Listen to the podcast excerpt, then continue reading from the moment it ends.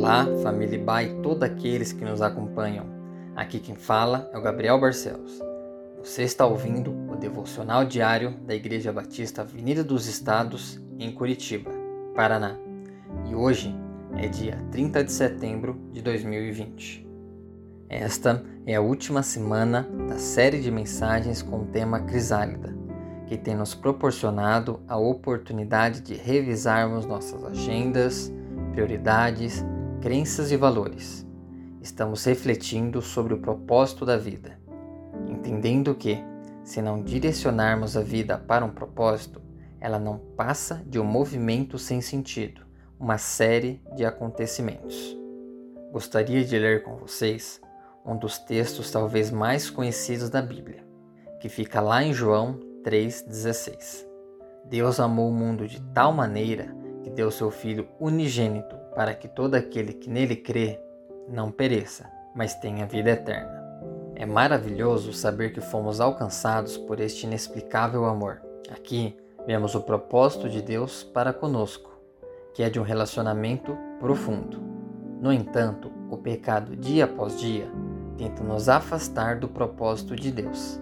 Mas Jesus nos amou tanto, tanto, que por nós se sacrificou e pelas suas pisaduras fomos sarados.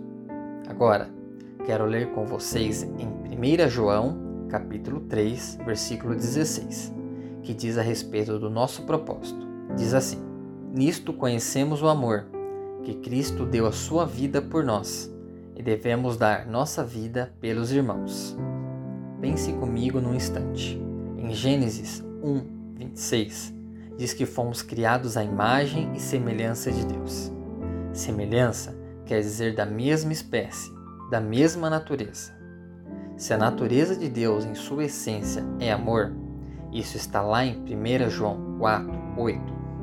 Nossa natureza também é de amor. Logo, amar é o nosso propósito de vida.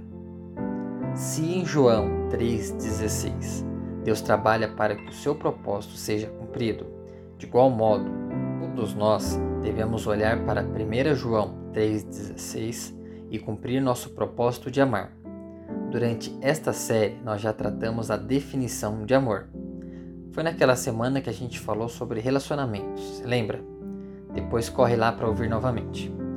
O que quero enfatizar aqui é que se amar não estiver no top 1 de propósito de vida, nada faz sentido porque a vida é muito curta para ser vivida de forma egoísta. Você e eu vivemos para glorificar a Deus e amar pessoas.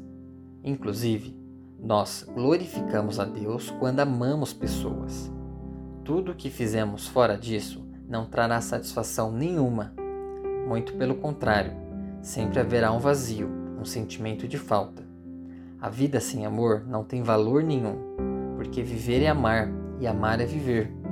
São os relacionamentos, não as realizações ou aquisições materiais que mais importam na vida.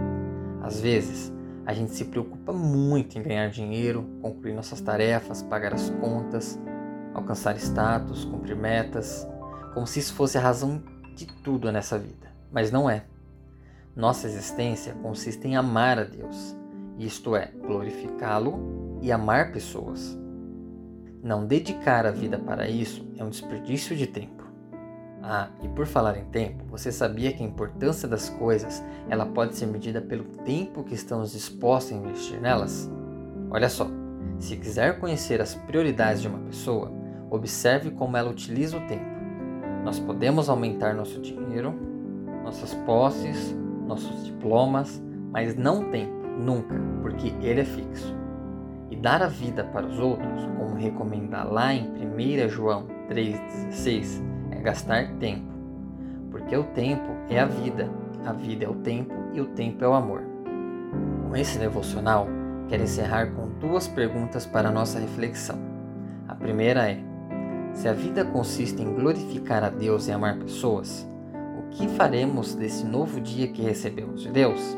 Vamos cumprir nosso propósito ou vamos desperdiçar este dia? E a próxima pergunta é: se o desperdiçarmos, por que razão Deus deveria nos dar outro dia? Vamos refletir sobre isso. Que Deus nos dê graça para cumprir nosso propósito de vivermos para Sua glória e para amar as pessoas. Graça e paz e até amanhã.